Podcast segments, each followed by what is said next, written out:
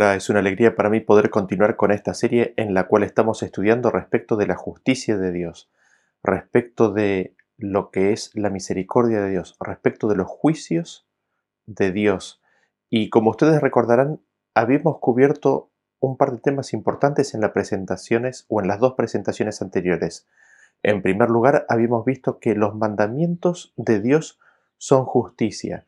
Habíamos visto varios versículos que nos mostraban esto, pero Quizás uno de los claves es el que se encuentra en Salmos capítulo 119-172, que dice, todos tus mandamientos son justicia. Y en la presentación anterior habíamos visto cómo es que Jesús, cuando le dijo a Juan el Bautista de que lo bautizara para cumplir toda justicia, habíamos visto cómo es que esto era posible, de que Jesús en su bautismo cumpliera toda justicia de acuerdo a lo que explican el resto de las escrituras.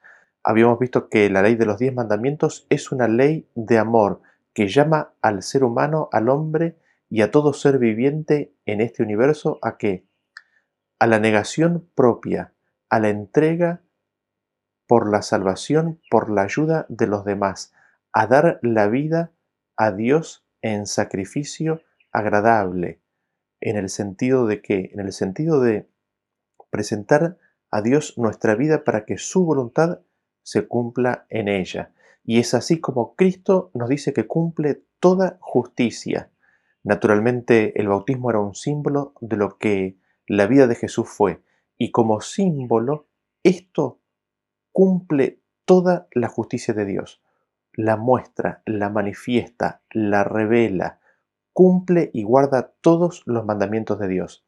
Y una de las cosas que hemos observado es de que la ley de Dios es espiritual, como nos dice Pablo en Romanos.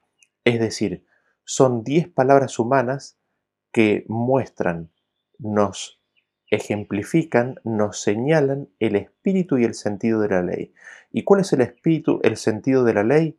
Pablo nos dice que la ley se resume en una palabra o en una frase, en amor al prójimo lo que no daña, lo que ama al prójimo, en eso consiste el cumplimiento de la ley. Y de que la ley es espiritual es evidente porque Jesús mismo nos explicó y nos dijo que no solamente la ley dice no adulterarás, sino que el sentido espiritual de ese mandamiento consiste en que en no mirar a una mujer para codiciarla, porque en ese acto ya se está rompiendo la ley. No solamente esto es aplicable a ese mandamiento, sino que es aplicable a todos los mandamientos de la ley. Por ejemplo, el mandamiento que dice no matarás eh, no solamente implica el acto en sí mismo de quitarle la vida a alguien, sino que el enojarse contra el prójimo o llamarle necio ya hace a la persona culpable ante el juicio.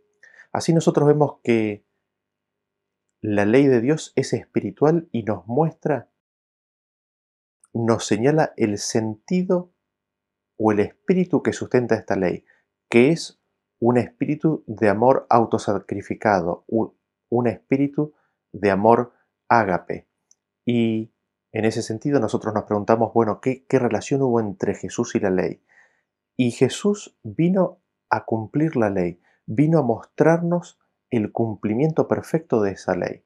Noten ustedes lo que nos dice Jesús mismo allí al comienzo de su ministerio. En el libro de Mateo capítulo 5 versículo 17, cuando Jesús estaba presentando eh, las, bienaventuranzas, eh, evidentemente se armó un murmullo entre los oyentes porque Jesús tiene que explicar y tiene que confirmar esto que ahora vamos a leer.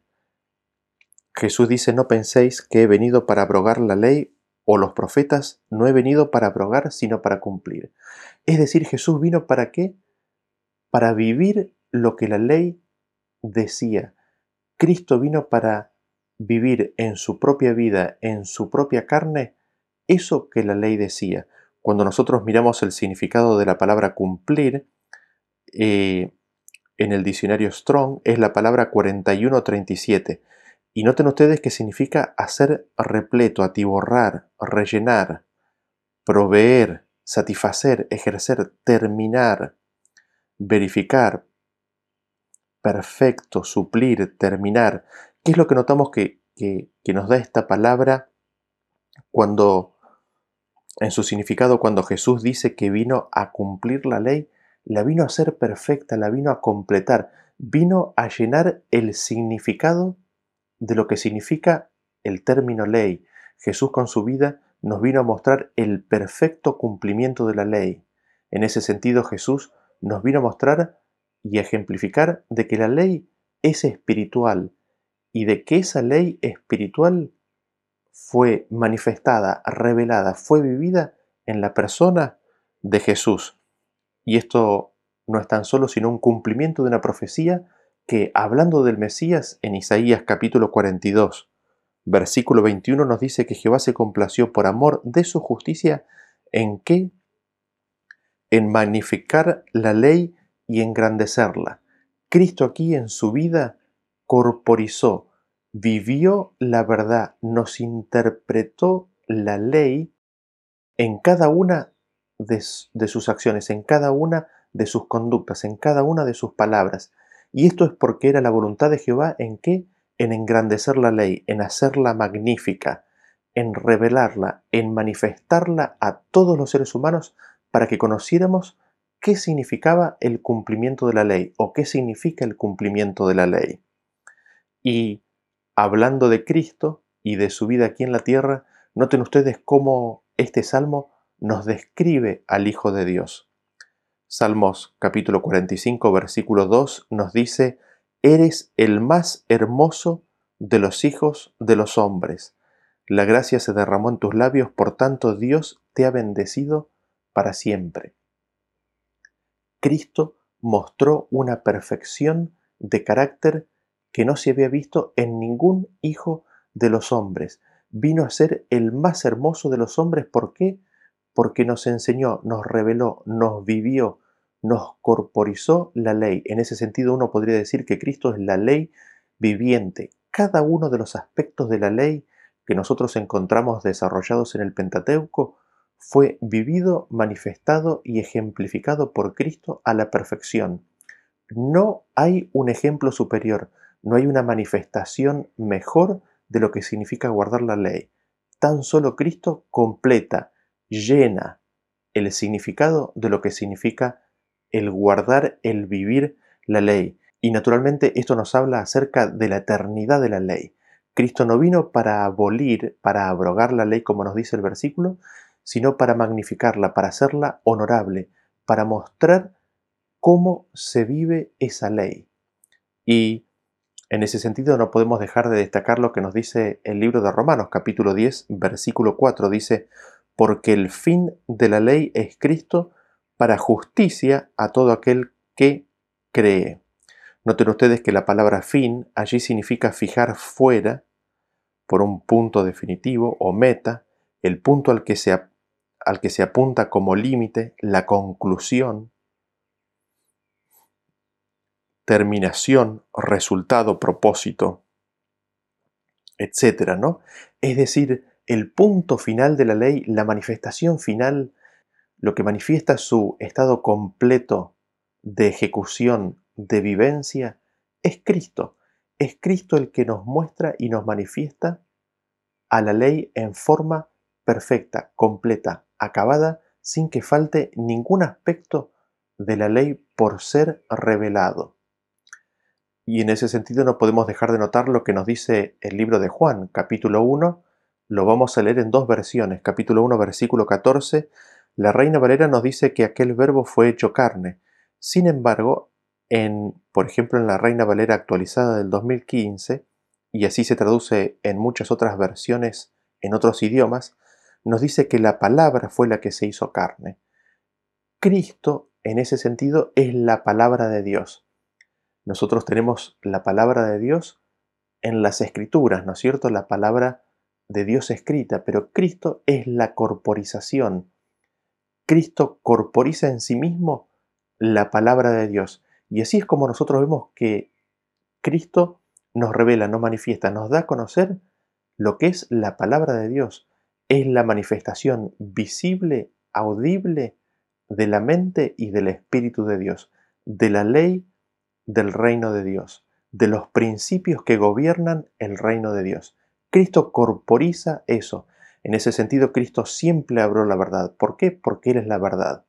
Su vida, sus acciones, sus motivaciones, sus palabras, sus gestos, todo, absolutamente todo, daba testimonio de lo que es la ley. Cristo es la ley viviente.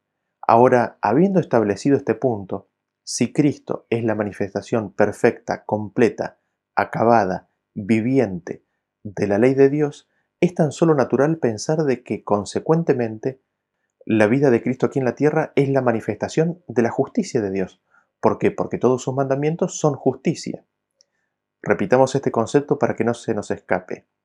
Si Cristo es la manifestación viviente, perfecta, completa y acabada de los mandamientos de Dios, y siendo que los mandamientos de Dios son justicia, consecuentemente la vida de Cristo aquí en la tierra es la manifestación de la justicia de Dios. Eso sería tan solo natural y estudiando y mirando los versículos que nos hablan respecto de Cristo y que nos hablan respecto de la justicia de Dios, nosotros encontramos que las escrituras dan testimonio de que esto es así. Y el primer versículo que me gustaría que leamos es el que se encuentra en Isaías capítulo 46, versículo 12. Noten ustedes lo que está profetizado hablando del Mesías. Nos dice, Oídme duros de corazón que estáis lejos de la justicia. Haré que se acerque mi justicia, no se alejará, y mi salvación no se detendrá y pondré salvación en Sión y mi gloria en Israel. Noten ustedes que en qué consiste la falta de justicia, en ser duros de corazón, en que Dios no puede grabar sus mandamientos en nuestros corazones porque somos duros de oír, nuestro corazón está endurecido. ¿Y cuál es la respuesta de Dios a esta condición del pueblo de Israel, el pueblo de Dios? Envía su justicia. Dice, haré que mi justicia se acerque.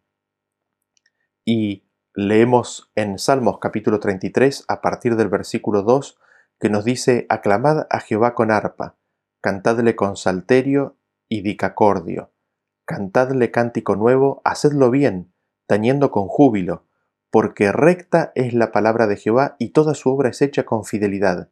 Él ama justicia y juicio, de la misericordia de Jehová está llena la tierra. Así que nosotros vemos aquí en este versículo que la palabra de Dios, que recién lo, leímos en, en Juan capítulo 1, 14, que la palabra de Dios se encarnó, se hizo carne, vemos que la palabra de Dios es recta. Esta palabra recta viene de el concepto de justicia, ¿no es cierto? Y nos dice que la palabra de Dios ama la justicia y el juicio. Y en Isaías capítulo 59 se nos da una descripción del mundo, se nos da una descripción de la condición del mundo justo antes de la encarnación de Cristo, no solamente del mundo, sino la condición en la cual se encontraba el pueblo de Dios en esos días. Noten ustedes lo que nos dice el versículo que se encuentra en el capítulo 59, versículo 15 en adelante.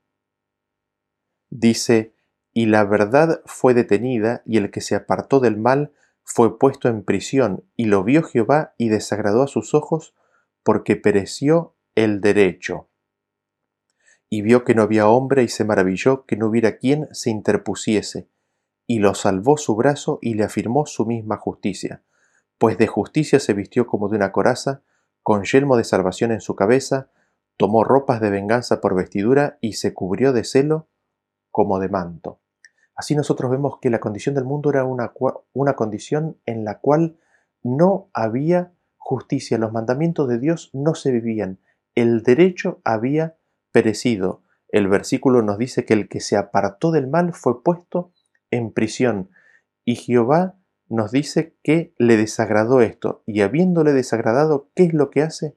Ve que no hay hombre que se interponga, no ve que hay hombre que se pare en la brecha para proteger contra la interrupción o contra la irrupción del mal. ¿Y qué es lo que hace? Dice, lo salvó su brazo, en referencia directa a Jesús, le afirmó su misma justicia. ¿Por qué? Porque se vistió de justicia como manto. Luego más adelante veremos que somos invitados a tener el manto de la justicia de Cristo, ¿no? Pero nosotros vemos aquí a Cristo que se viste de justicia como si fuera una coraza. Y noten ustedes lo que nos dice el versículo de Isaías, capítulo 32, a partir del versículo 1. Dice, He aquí que para justicia reinará un rey, y príncipes presidirán en juicio y será aquel varón como escondedero contra el viento y como refugio contra el turbión, como arroyos de aguas en tierra de sequedad, como sombra de gran peñasco en tierra calurosa. Noten ustedes que nos dice que vendrá un rey y a Jesús le fue preguntado, ¿no? Pilato le preguntó, ¿eres tú rey? Y Jesús le dice, yo para esto he nacido.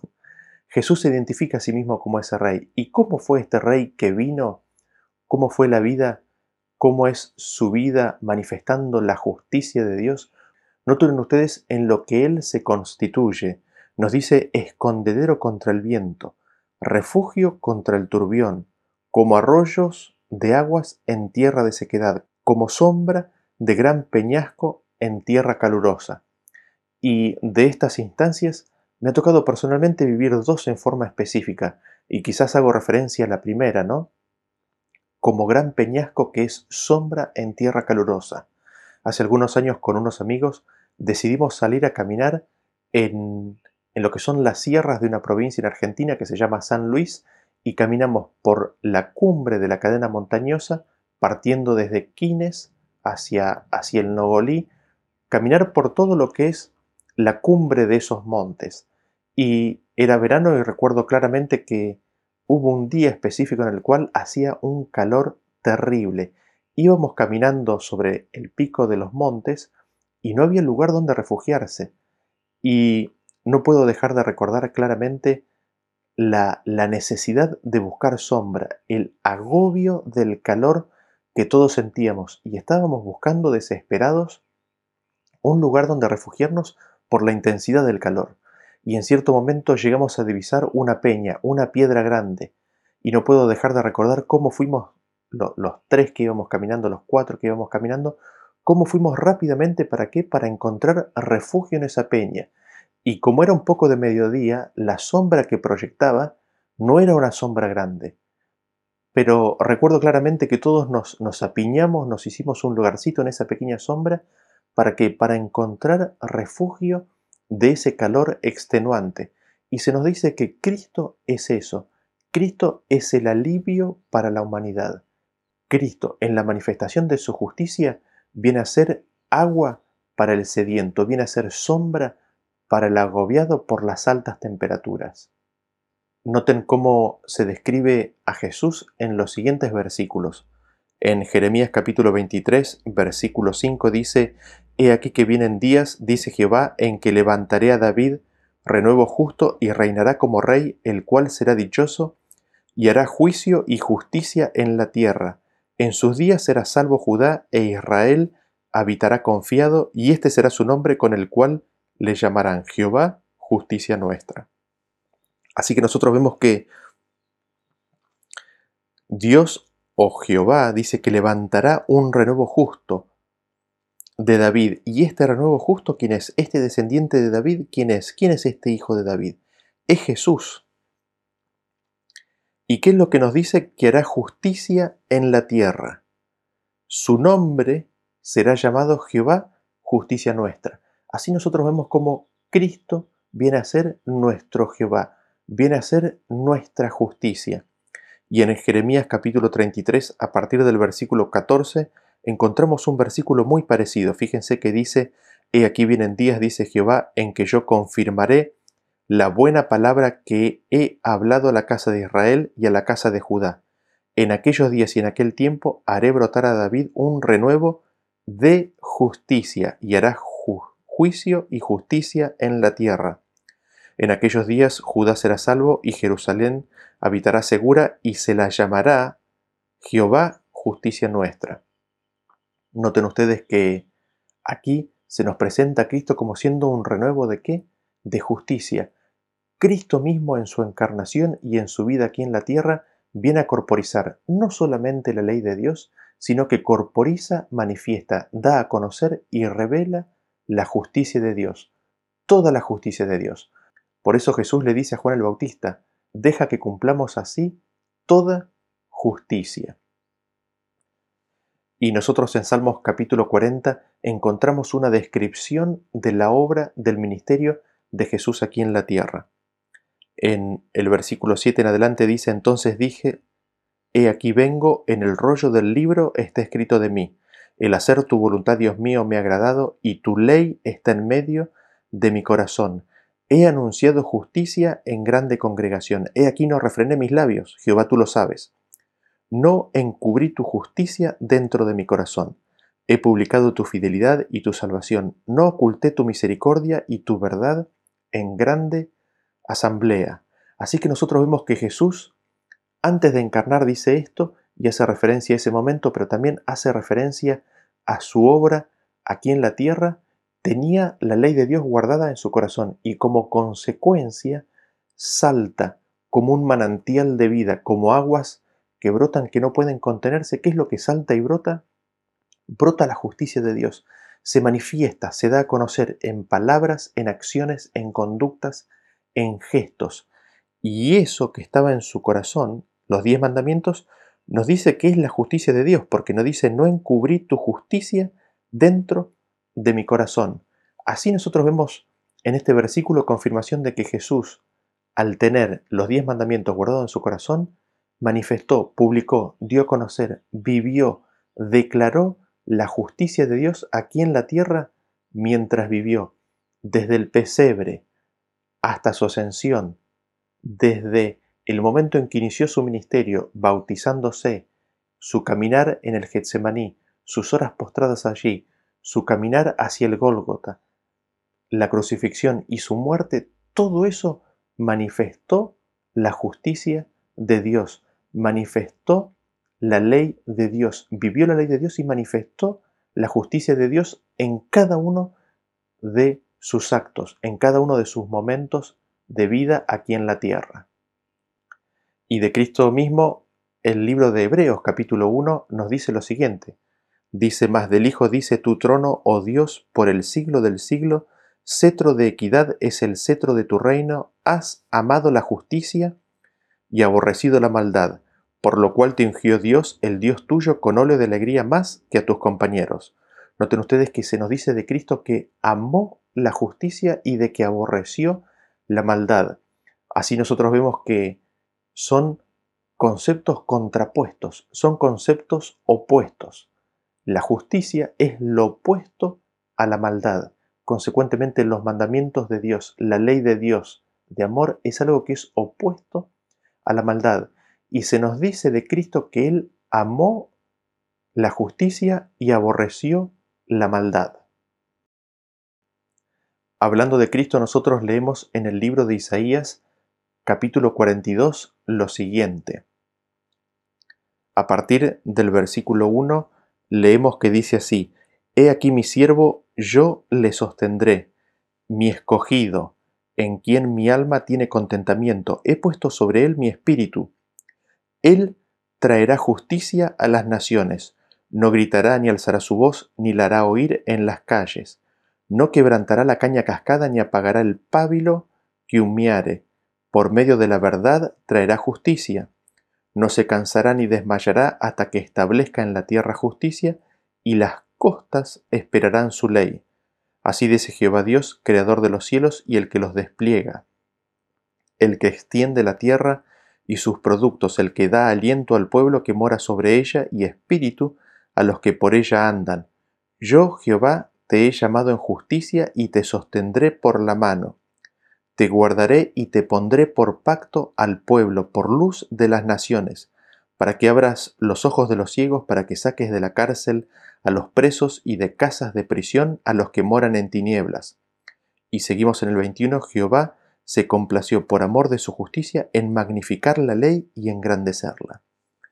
Y nosotros encontramos eh, en este versículo, en, el, en este capítulo, en el versículo 1, encontramos el cumplimiento de lo que se encuentra allí en el bautismo de Jesús. Cuando Jesús fue bautizado, se escuchó una voz del cielo que decía, Este es mi Hijo amado en quien tengo contentamiento. Y aquí nosotros tenemos al escogido de Dios. Y, y Dios tiene contentamiento en esta persona y dice, he puesto sobre él mi espíritu. Y ahí en el bautismo es cuando Cristo recibe el Espíritu de Dios. Y a partir de ahora nos dice la misión, ¿qué es lo que Cristo hará saliendo de las aguas bautismales? ¿Qué es lo que Él hará? Él traerá justicia a las naciones. Cristo, al vivir esa vida de ministerio saliendo de las aguas bautismales, trae justicia y empieza diciéndole a Juan el Bautista, deja que cumplamos toda justicia, hablando del bautismo, ¿no es cierto? Hablando de su misión. Así es como Cristo en esa misión, en esos tres años y medio, trae justicia a las naciones. Y después nos dice cómo lo iba a hacer. No iba a gritar, no iba a alzar la voz, ni la iba a hacer oír en las calles, no iba a quebrar la caña cascada ni apagar el pábilo que humeare, iba a traer la justicia por medio de la verdad. Noten ustedes lo siguiente, su obra, su ministerio, no iba a ser algo ruidoso, no iba a ser algo que iba a ser llamativo a los demás por manifestaciones ruidosas o externas que quitaran la paz. Iba a ser, como dice en otro versículo, por medio de un solvo apacible. No iba a gritar, y lo que nos dice es de que no iba a quebrar la caña cascada ni apagar el pábilo que humeare, aquellas almas, aquellas personas que estuvieran entre la vida y la muerte, aquellos que estuvieran a punto de entregar su vida, Cristo no los iba a empujar hacia la perdición, sino que los iba a rescatar, iba a salvarlos, no iba a apagar la llama de esperanza que todavía residía en estas personas. Lo otro que notamos es de que la justicia iba a ser traída de qué forma? La justicia iba a ser traída por medio de Jesús, ¿por medio de qué? De la verdad. Esto es muy importante y muy interesante y lo vamos a desarrollar más adelante, pero la justicia viene por medio de qué? De la verdad. Y noten ustedes en qué consistiría esta misión de Cristo. Dice que su misión consistía en traer justicia y que se iba a hacer de cierta manera, pero de que Cristo no se iba a cansar ni desmayar hasta qué?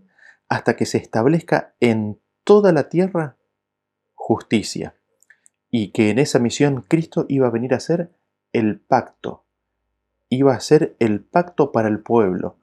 ¿Y esto qué se referencia?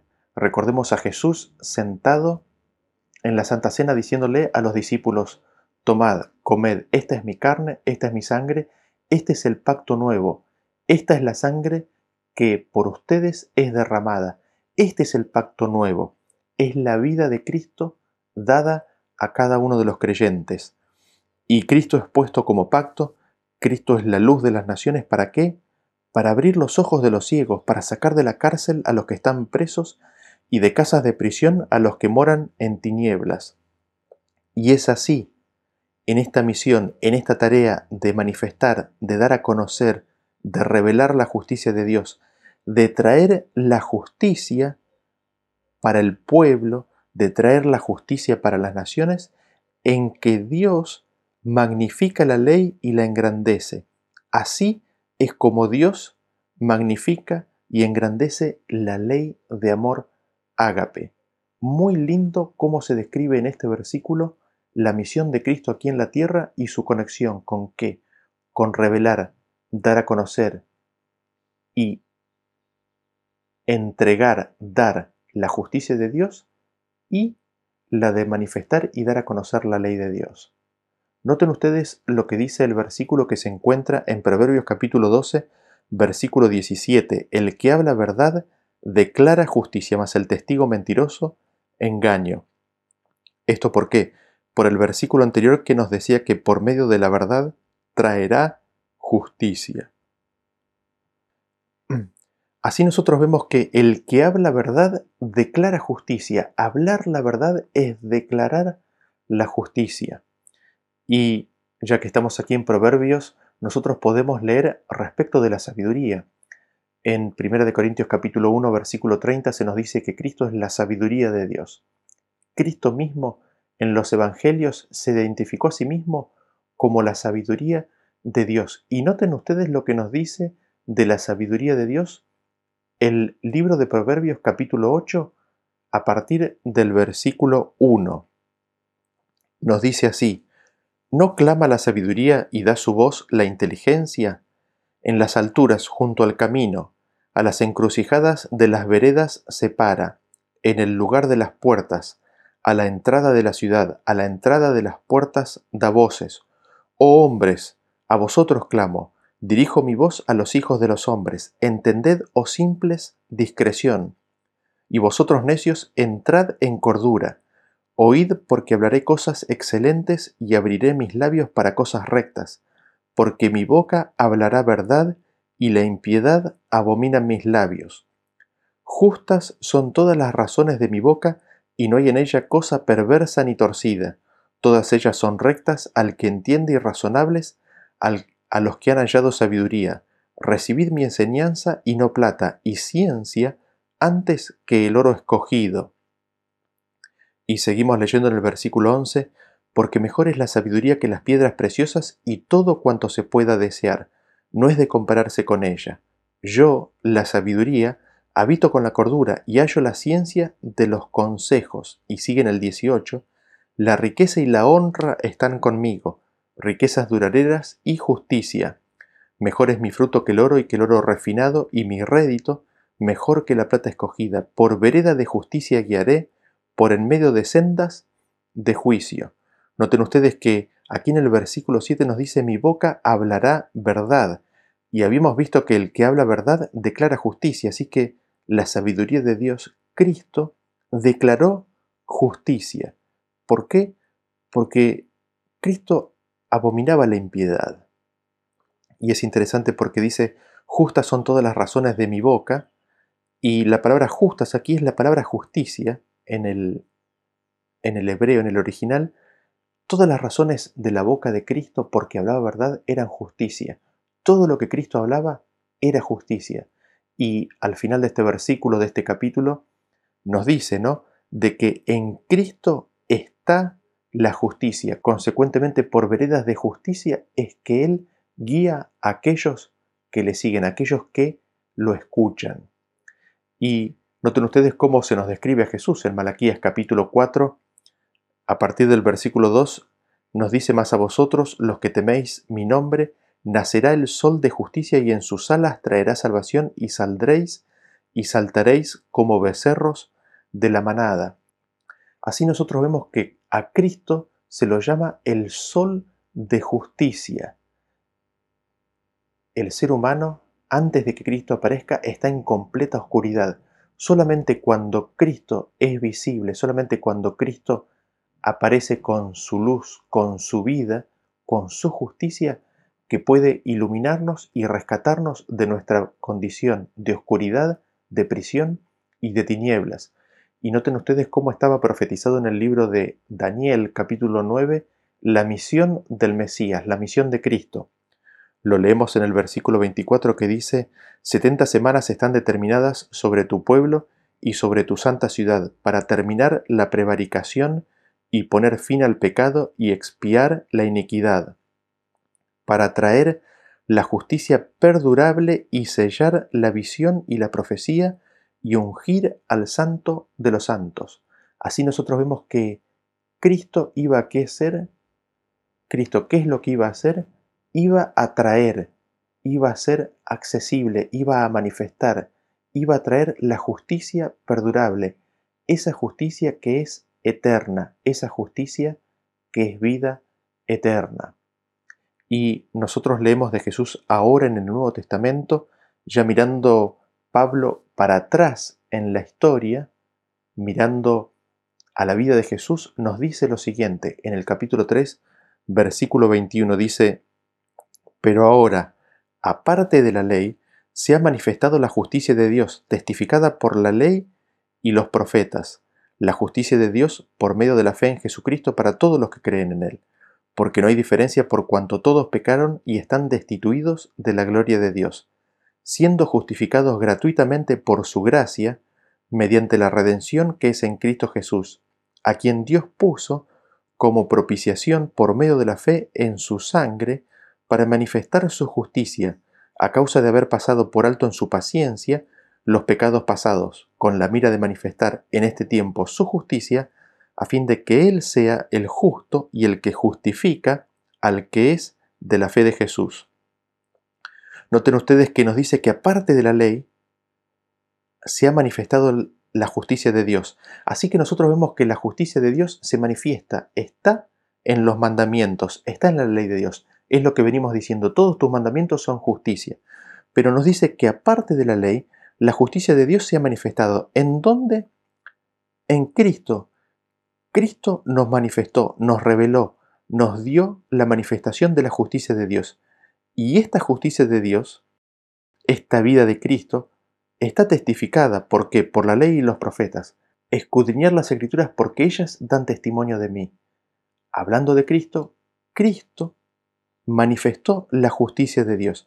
Aparte de la ley, fue Cristo el que manifestó la justicia de Dios y Cristo fue testificado por los profetas, fue declarado, fue profetizado y recién lo leímos de que Cristo iba a traer, iba a manifestar la justicia de Dios. Y nosotros lo encontramos esto confirmado nuevamente en el versículo 25, cuando dice, a quien Dios puso. ¿Y quién es este quién?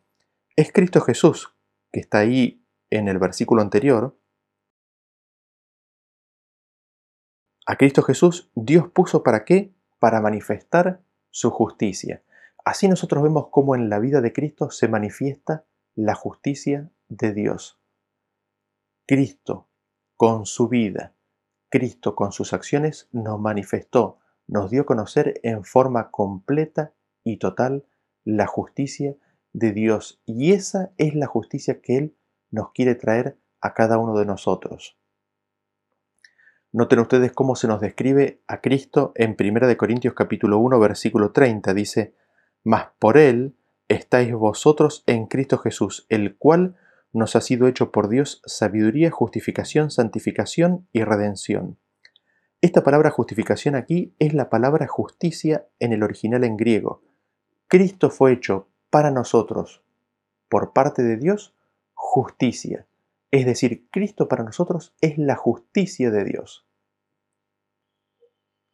Así en todos estos versículos nosotros vemos repetidas veces y desde distintos ángulos cómo Cristo, la vida de Cristo, sus palabras, sus acciones consistieron en una revelación, una manifestación de la justicia de Dios. Y en Romanos capítulo 1, versículo 17 nosotros leemos que nos dice que porque en el Evangelio la justicia de Dios se revela por fe y para fe. Así que nosotros vemos que en el Evangelio, en las buenas nuevas, la justicia de Dios se revela, se manifiesta. ¿Y qué es el Evangelio? ¿Y el Evangelio en qué consiste? Son las buenas nuevas, son las buenas noticias. Las buenas nuevas, las buenas noticias de qué? De que de tal manera amó Dios al mundo que ha enviado a su Hijo unigénito para que todo aquel que en él crea no se pierda, mas tenga vida eterna. Y, y Dios, habiendo enviado a su Hijo, nos manifiesta la justicia de Dios. ¿Esto para qué? Para que nosotros tengamos en claro en qué consiste la justicia de Dios, para que no tengamos ideas erróneas, humanas, de lo que consiste la justicia de Dios. Y nosotros vemos a la vida de Cristo, Cristo saliendo de las aguas bautismales y presentando la ley de Dios en su sentido espiritual, ahí en el sermón del monte.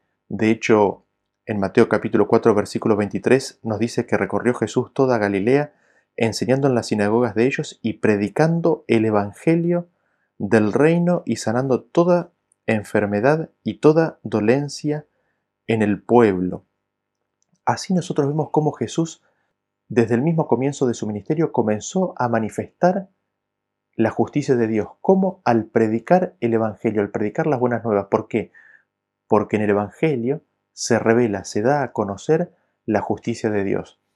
Y lo primero que hace Cristo, o una de las primeras acciones registradas que tenemos, es dar qué? El sermón del monte, el significado espiritual de la ley de Dios, la aplicación espiritual de los diez mandamientos de la ley de amor de Dios.